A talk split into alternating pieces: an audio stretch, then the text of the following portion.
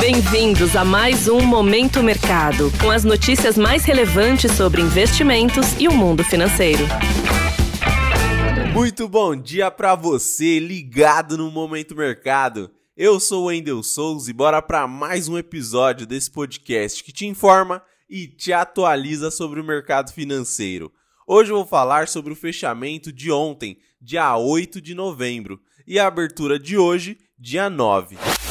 Cenário internacional. No exterior, o destaque de ontem ficou para a queda do petróleo, diante das preocupações com uma possível desaceleração da demanda pela commodity, e com isso, influenciando as cotações dos principais ativos internacionais. Em relação às bolsas americanas, elas fecharam sem direção única, com o setor de energia fazendo pressão baixistas nos índices acionários, afetado negativamente pela desvalorização dos preços do óleo. Além disso, discursos de autoridades do Fed ficaram no radar dos investidores. Com isso, as posições que apostam nas bolsas não tiveram sinal definido. Já a maioria das taxas dos títulos públicos norte-americanos recuaram, com o mercado ajustando a aposta sobre os juros nos Estados Unidos, com a possibilidade do Fed ser menos agressivo nas suas próximas decisões, motivado por uma melhora no cenário da inflação e após dados de atividade e emprego mais fracos.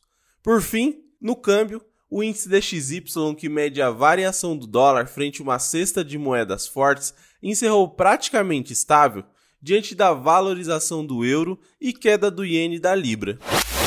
Cenário nacional. Por aqui, o dólar avançou 0,66% aos R$ 4,91 em um movimento de realização de lucros após perdas recentes e com o ambiente externo avesso a risco causando desvalorização de divisas emergentes.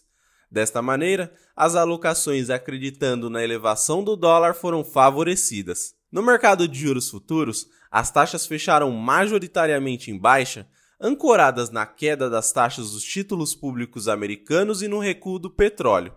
Além disso, o andamento das pautas econômicas no Congresso foi monitorado. Com isso, as apostas na queda dos juros futuros tiveram ganhos. Em relação à bolsa, após subir cinco pregões seguidos, o Ibovespa caiu levemente em linha com o ambiente negativo em Nova York e com a desvalorização das ações da Petrobras pesando no índice.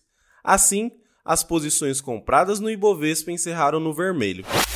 Pontos de atenção. Na agenda do dia, os investidores irão acompanhar discursos de autoridades monetárias dos Estados Unidos, da Europa e do Brasil, com destaque para as falas do presidente do Fed, da presidente do Banco Central Europeu e do presidente do Banco Central Brasileiro. Sobre os mercados, agora pela manhã, as bolsas asiáticas fecharam mistas após dados fracos de inflação na China. Na Europa, os índices abriram em leve alta seguindo o tom positivo do dia anterior. Nos Estados Unidos, os futuros de Nova York estão estáveis à espera de comentários de membros do Fed. E por fim, o EWZ, que é um fundo de índice que replica um índice de ações brasileiras negociadas em Nova York e que tenta acompanhar o Ibovespa, opera próximo do 0 a 0. Desta forma, termina o momento mercado de hoje. Agradeço a sua audiência, um excelente dia e bons negócios. Valeu! Você ouviu Momento Mercado com o Bradesco. Sua atualização diária sobre cenário e investimentos.